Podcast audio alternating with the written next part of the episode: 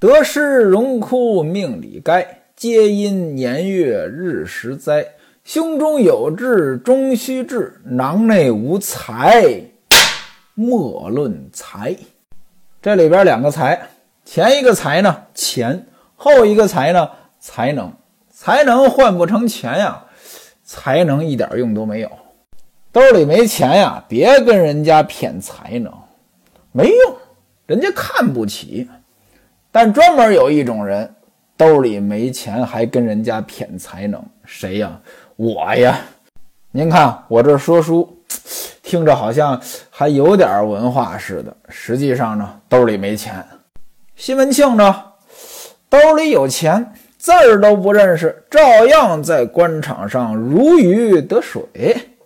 这曾大人参下提刑和西门庆没有动静，又看见了蔡京的七件事，心里受不了了，生气了啊！上朝又递了一个本子，这本子上边说什么呢？天下之财贵于通流。取名高以具京师，恐非太平之治。天下的这个财富呀，它重要的是什么呢？重要的是流通起来，不是你把它都收到国库里边去。如果是这样子的话，那天下准出事儿，恐非太平之治。其实这话有道理，今天也一样，这财富呀得流通。流通的过程当中，就能创造更多的财富。那社会危机是什么意思呢？其实并不是没钱了，而是不流通了，经济没法正常运转了。上学的时候，可能很多人都学过，这个西方国家经济危机，呃，这个牛奶都给倒了。还有人说这资本家太坏了，宁可把牛奶倒了，都不分给穷人。其实呢，不是这回事儿，是社会上的流通出了问题。怎么呢？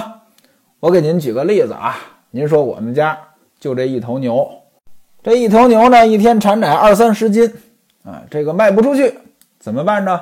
分给街坊邻居，这么一分，第二天又产二三十斤，接着分，没问题啊，这是可以操作的。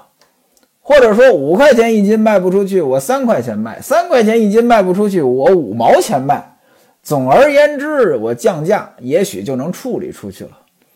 但是如果是养牛场呢，各位，那可就不是一头牛了。那要是一万头牛呢，一天产三十斤，那就是三十万斤。各位，您想一想，这三十万斤的牛奶，我首先得给它挤出来吧。有人说了，卖得出去我就挤，卖不出去我就不挤。嚯，那您是没养过奶牛。奶牛要是不挤，那这奶牛呢就算废了啊！一头奶牛可不少钱，您不挤它就算废了。那我挤，挤不能白挤呀。得有工人呀，这是成本呀。那挤完之后我怎么办呀？我如果把它收集起来，我还得存储，对吧？存储不要成本吗？那如果说这奶卖不出去，那我还要不要花存储这个成本，对吧？那位说了，我降价卖。我降价卖，我也得超过存储这个成本才合适啊，不然我就不如直接倒了呀。而且这三十万斤奶，您真要分发出去，那不光是存储成本呀，还有运输成本呀。这不是说街坊邻居几个人就能消耗的呀。那位说了，少产点奶不行吗？这奶牛该产奶了，您让它少，它就少呀。除非您把牛杀了。可是我把牛杀了，那我哪知道哪天这个牛奶市场又恢复了呀？如果说我杀完之后没俩月，这牛奶市场恢复了，我怎么办？我重新买奶牛，重新培养吗？这个有点不像话吧？所以就算卖不出去啊，也得维持一段时间，直到最后实在维持不了了，这才会放弃。这就是为什么资本家宁愿把牛奶倒了，也不分给穷人。这背后的原因呢，其实非常简单，我也不知道为什么。哎，这么简单的经济学规律，总是被人家瞎解释。有的呢，就从资本家良心坏了去解释；有的呢，还给你画各种曲线图，什么供给需求呀，哪有那么复杂呀？您看，今天我们国家的经济也一样，大家都知道呀，啊，西方国家的这个呃日子不好过。经济呢在衰退当中，那经济衰退，这需求就少。咱们中国是制造业大国，对吧？那外边的需求变少了，你生产出来的东西你卖不出去，怎么办呢？就得扩大内需。那位说了，我能不能不生产？不生产就和这个把奶牛杀了是一样的。我哪知道哪天这需求又恢复了呀？我这一不生产，我工人要不要让他放假，甚至要不要解雇？我生产线还怎么维护？别让它生锈了呀！如果说整个流通出了问题，生产线一旦停下来再恢复，那可是成本巨大的。这就是曾大人说的“天下之财贵于通流”。曾大人还说什么了呢？说民间结跳调敌之法不可行，这说的就是统一买粮食、统一卖粮食这事儿不行。还有呢，一文钱当成十文钱也不行。还有严钞的这个也不行。总结起来一句话，这事儿要干，把老百姓呢给折腾完了，没有民力了，谁与守邦？谁来守卫这个国家？其实呢，就是针对蔡京这七件事儿。蔡京一听呢，是怒气腾腾呀，就给徽宗宋徽宗上了一道奏折，说这个曾御史啊，这是胡说八道，阻挠国事，让这个吏部考察曾御史。曾御史因此被贬官，贬为陕西庆州的知州。陕西庆州在哪儿？今天的这个甘肃宁夏这么一带，甘肃有个庆阳市，大概就是这个地方。那个庆州的知州大概相当于什么水平？也就相当于是一个县长吧。所以呢，您看啊，一省的巡案变成了边疆地区的一个县长了，这就是整他呀。这还不是最惨的，陕西的巡案御史叫宋盘。宋盘是谁呢？宋盘是蔡攸的大舅子，蔡攸是蔡京的儿子。那现在曾御史变成了曾知州，归他管了，能有好吗？蔡太师暗中就吩咐说：“好好的给我整他。”一来二去的，这个曾大人全家都给抓起来了，官儿也没了，发配到岭南了。这就是公报私仇。当然了，发生这些事情不是一天两天，这是后话。咱们呢，简单说一下，这曾大人一个好官儿，这就落这么一个下场。咱们通过苗员外这个案子呀，咱们分析一下，这权力要是得不到制衡，得不到约束，会变成什么？我觉得呀，权力就是一根吸管儿，把民间的财富呢。吸到有权的人手中了。您看啊，苗员外本身就是个土财主，对不对？做买卖的人靠自己的劳动赚下来一片家业，本来呢可以安安稳稳的过日子，结果呢，在管理的过程当中得罪了自己的员工。各位啊，那位说了，苗员外不能避免吗？也许具体某个事例。是可以避免的，但真的做到管理层，他很难不得罪人，除非你就躺平式管理，当个老好人儿。可是，你要是没背景，你当个老好人儿能上得来吗？你能成为管理者吗？所以管理呢就很难不得罪下边的人，人性就是这个样子呀。讲道理的人是多的，但是呢，别轮到自己，轮到自己，那打在自己身上那就是疼。就算自己不占理，那也不舒服。所以您看啊，就苗员外这个事儿，具体到苗员外这儿可能是个偶然事件，但是您放眼整个社会，这样的事情会非常多，有的大，有的小，有的惨烈，有的可能温和一些。不管怎样，反正呢，有了官司了，有了官司啊，到了有司衙门，嘿嘿，到了西门庆这帮人这里边，他不是来给你主持正义的，他怎么着呢？他靠手中的权力啊，把这些财富拿到手里边。他如果拿完之后没事儿，财富呢就由底层往上吸了一层；如果他拿完之后遇见事儿了，像西门庆这个样子遇到了曾大人，哎，那就继续往上边找关系。哎，这个权力的吸管把财富呢又吸了一层。您看啊，这就是权力在没有约束的情况之下，太狠了。管理者本身并不直接创造社会财富，但因为他手里有权力，又得不到约束，于是呢，财富反而向管理者这里边的大量的聚集。而在这个过程当中，整个成本是由社会来承担的。苗员外他们全家人承担了这个成本，曾大人也变成了国家的成本。一个人才，一个好官就这样子，哎，出局了。除此之外呢，这件事情呢，我们还可以从另外一个角度再看一看，曾大人做事是不是就真的无可挑剔，对吧？我们说你是个好官啊，是个正直之人，这我们都承认。但是你并没有创造价值，你牺牲了自己，这是成本。但是呢，没有为国家平反一个冤案，哎，这个这个蒙冤受屈的人还是蒙冤受屈，死的人呢还是就这么的无缘无故的死了。他是不是在形式上边也可以更好一些？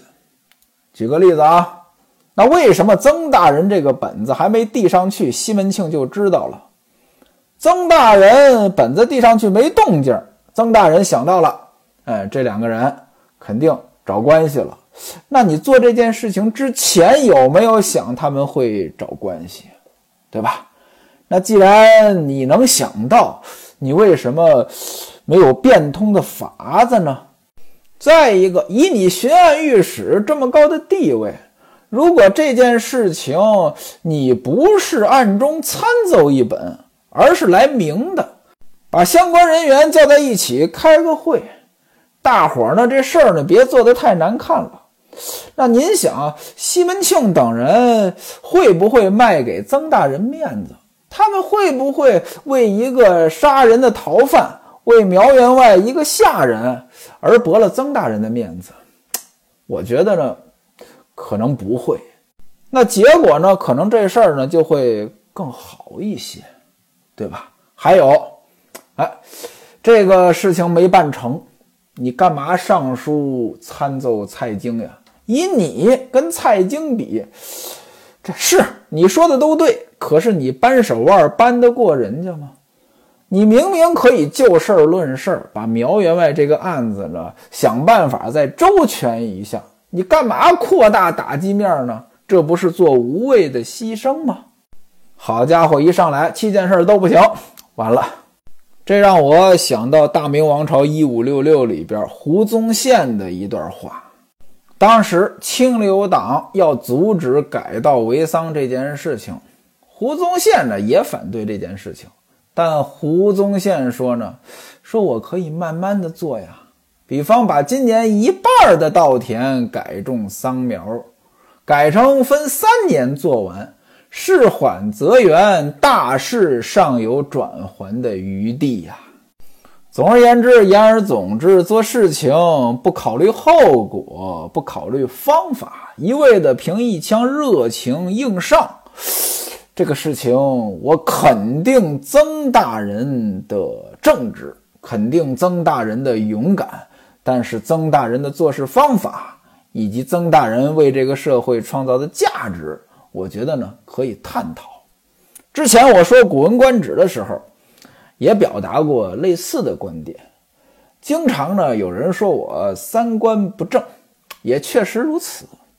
我就是个卖保险的，而且呢，我跟卖保险的同行交流的时候呢，我也一直在说，陈凤山呢不是个好人，陈凤山是不专业的，陈凤山呢也不是个绩优。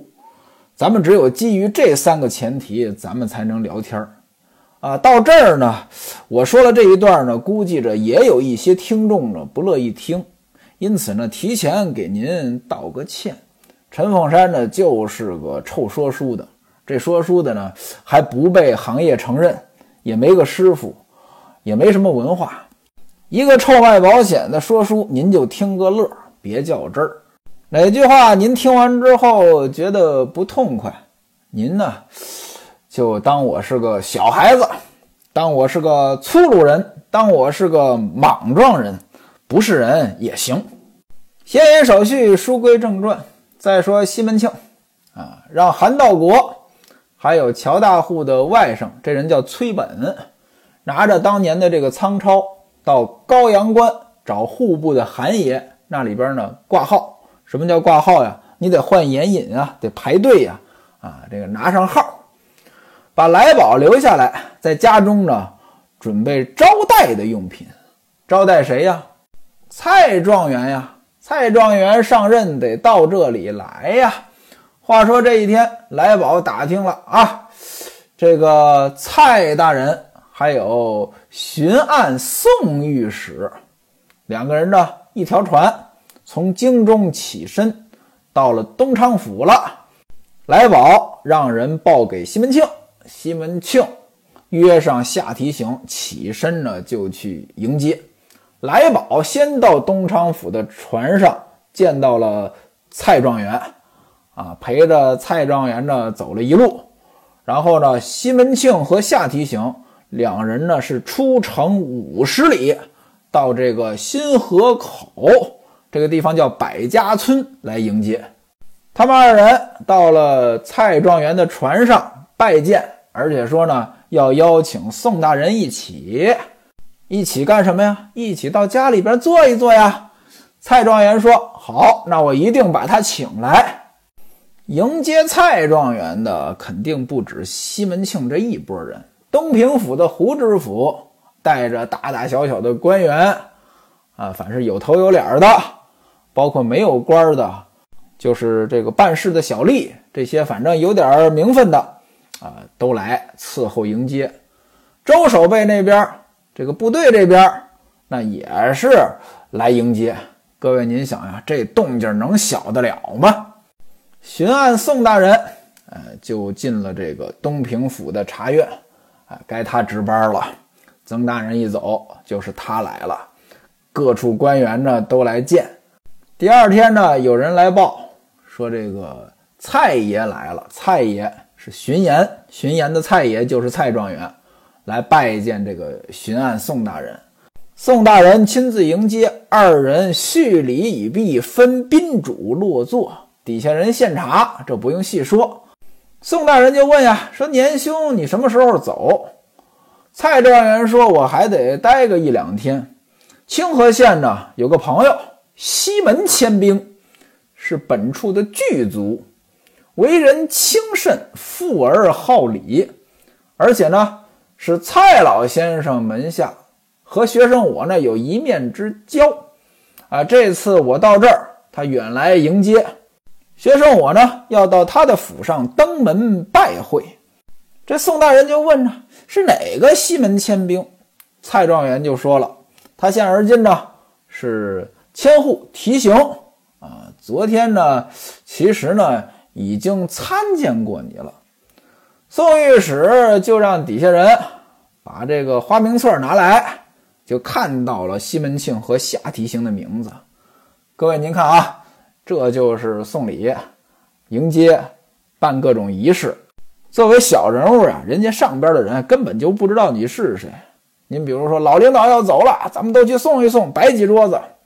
嘿，你要是个小官儿，又没有什么特别之处。你也就跟着热闹热闹，没人知道你。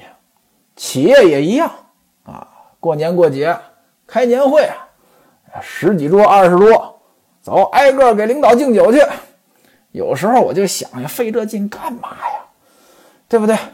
你说你一个普通员工，你给领导敬酒，领导除了多喝两杯酒，压力山大之外，有什么意义？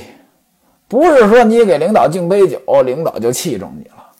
还有过年过节，五月节的粽子，八月节的月饼，过年过节，领导办公室能摆满了。说实话，大多数领导都记不住是谁送的。那位说了，是没错。领导记不住是谁送的，那你要不送，领导肯定记得住。首先说呀，不送领导也未必记得住。其次呢，如果你们领导是一个不送就记得住的人，那你这送礼也可以多动动脑筋，对不对？啊，那送了也记不住，那能不能想办法记住呢？啊，送礼的形式，送礼的时间，对不对？这都是可以思考的，你不能说为了办这个事儿而把这个事儿办了，那没有意义。这宋御史让底下人把这花名册拿来一看，这果然西门庆和夏提醒这都迎接过自己了。您看啊，要没有蔡状元提醒，宋御史呢也就不知道。宋大人、宋御史这么一看，就说：“这位是不是跟翟云峰有亲戚关系？”翟云峰，翟大管家。那是亲家呀，为什么呢？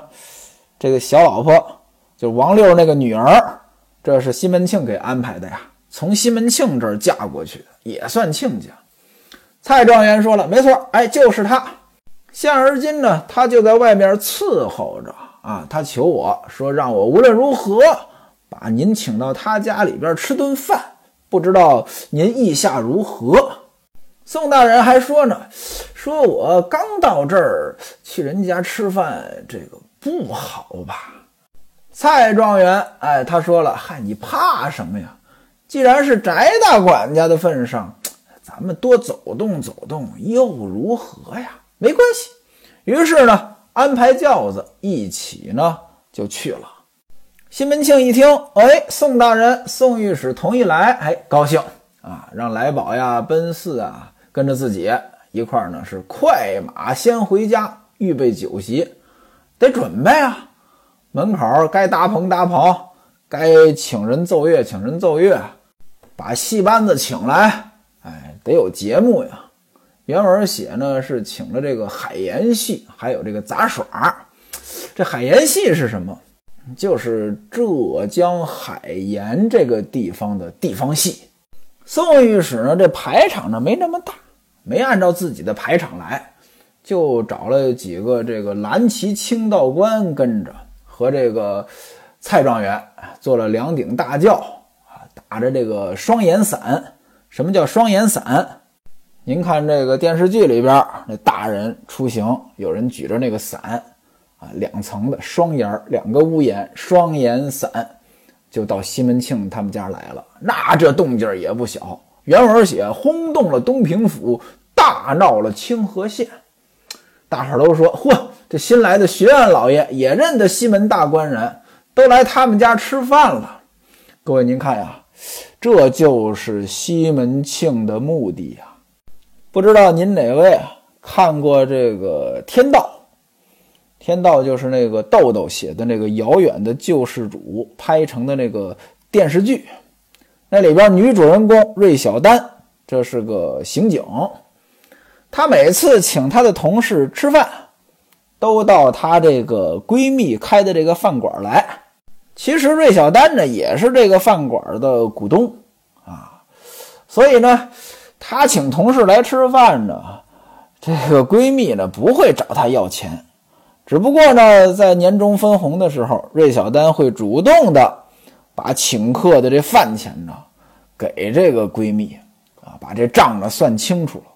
其中呢，有一回呢，这个闺蜜就说了这么一句话：说你这些同事，我想请都请不来，你还给我钱，他们能来我这儿吃饭，那就很好了。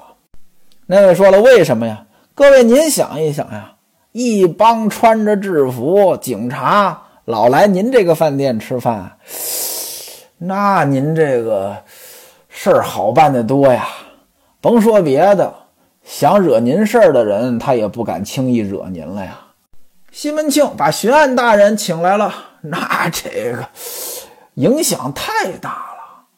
而且巡案大人到西门庆这儿了，本地的官员能不懂事儿吗？什么周守备啊、金都监啊、张团练呀，哎，都把这个人马拉过来，在这儿呢，就是伺候新的巡案大人。西门庆本人也是穿得很正式，远远的迎接，鼓乐齐鸣啊，到大门口，大人下了轿啊，宋大人呀、蔡大人两个人都是大红官衣儿，戴着乌纱帽啊。这个就进来了，啊，后边还有人啊，给举着这个扇子，就是古装电视剧里边大人物出来，后边两个人举着两把大扇子，就那个。西门庆准备的很隆重啊，到里边迎进去啊，在这个厅上啊施礼坐下。人家来不能空着手来呀，蔡状元让家人呢把这个礼品拎上来，两端胡绸绸子。一部文集，四袋牙茶，还有一方端溪砚，这是蔡状元给的礼物啊。那么宋大人、宋御史给了什么礼物呢？嘿，他这个礼物可特别啊，跟蔡状元这个完全不同。那位说他送的是什么礼呀？您听我下回再说。